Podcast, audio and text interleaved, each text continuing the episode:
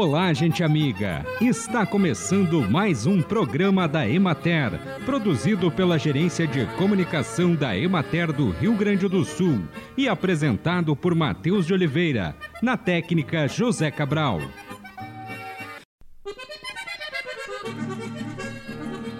A produção de mudas de tomate pode ser feita em bandejas de isopor que facilitam a semeadura e o manuseio, permitindo melhor controle sanitário e nutricional, facilitando o transporte para o local definitivo e reduzindo a necessidade de replantio.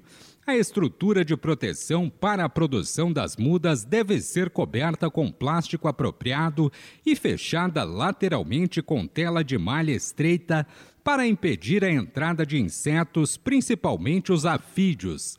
Em locais com temperatura elevada e baixa umidade relativa, é recomendável a colocação de tela do tipo sombrite, com 60% de sombra na parte interna da casa de vegetação, a uma altura de 2,5 metros e meio para reduzir a evapotranspiração. As bandejas com as mudas devem ser colocadas sobre suportes para que fiquem a 30 centímetros do solo. O sistema mais comum e barato para a construção dos suportes consiste em esticar fortemente dois ou três fios paralelos de arame de aço galvanizado, distanciados de 45 centímetros quando utilizar dois fios, ou 15 centímetros quando utilizar três fios, para sustentar cada fileira de bandejas. De dois em dois metros devem ser colocados suportes para evitar o arqueamento dos fios. Acompanhe agora o panorama agropecuário. O período de implantação da cultura do arroz continua e a área semeada alcançou 69% da área projetada no Rio Grande do Sul no final da semana passada.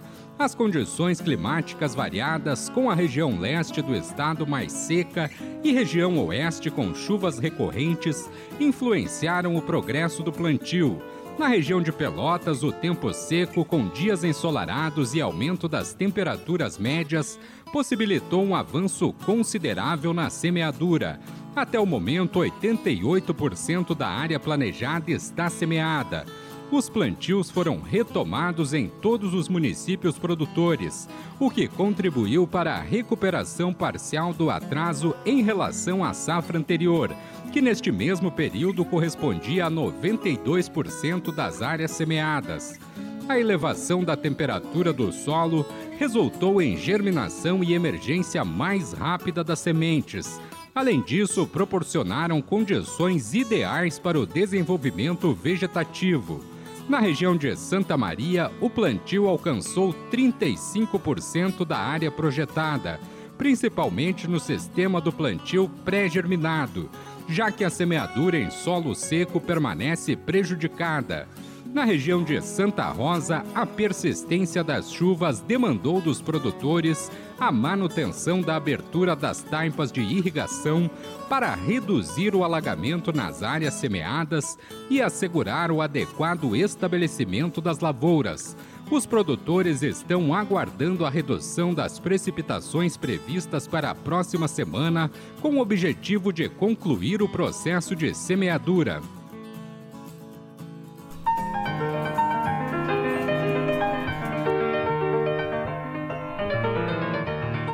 Durante as atividades alusivas ao Outubro Rosa e o Novembro Azul, a nutricionista Luciana Maia, do Instituto Nacional do Câncer, falou sobre os tipos da doença que mais acometem mulheres e homens é, a redução do ganho de peso né, e sobrepeso e obesidade, levando aí a redução do risco de cânceres relacionados à obesidade. E aí eu trago destaque aqui para né, a mama na pós-menopausa e para o câncer de próstata avançado, mas só para vocês terem uma ideia, é, né, dentre esses 17 tipos de câncer que eu estou destacando, né, que eu estou citando, a gente tem aí o câncer coloretal, a gente tem o câncer de estômago, a gente tem o câncer é, de esôfago. O câncer coloretal, por exemplo, é um câncer de extrema preocupação, né, hoje, porque é, é um, é um um tipo de câncer que vem ganhando destaque, né? Tanto em relação à incidência quanto à mortalidade, não só na população brasileira também, né? Como na população mundial. E é um tipo de câncer que está assim, fortemente relacionado com sobrepeso obesidade, com maus hábitos alimentares, é, com baixa atividade física. Ou seja, é um tipo de câncer que também pode ser altamente prevenível, né? Mas aqui, então, eu trago destaque para o câncer de mama e para o de próstata, que é o nosso tema de debate hoje.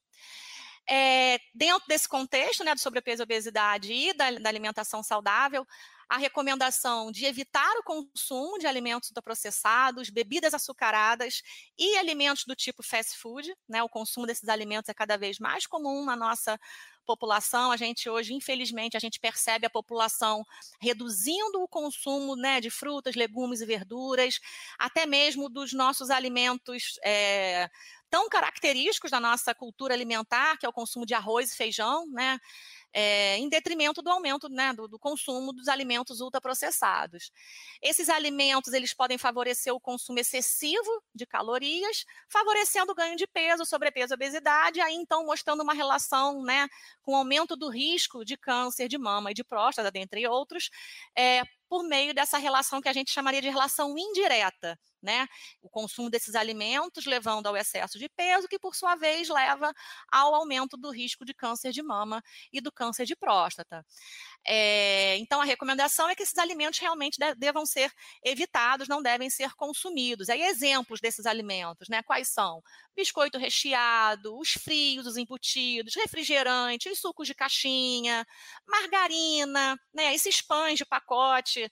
A gente vê aí, às vezes, pão, né? O pão industrializado de pacote, que tem uma validade de, às vezes, um mês. O que, que tem ali dentro daquele pão que faz esse pão durar né, um mês? né? Faz um pão na sua casa para você ver quanto, é que tempo, quanto tempo esse, esse, esse, esse pão vai levar, né, para criar algum, é, é, algum bolor, algum fungo. Provavelmente três, quatro, cinco dias no máximo. Né? Então, o que, que tem presente aí dentro desses alimentos de pacote para fazer com que eles tenham tanta resistência ao tempo?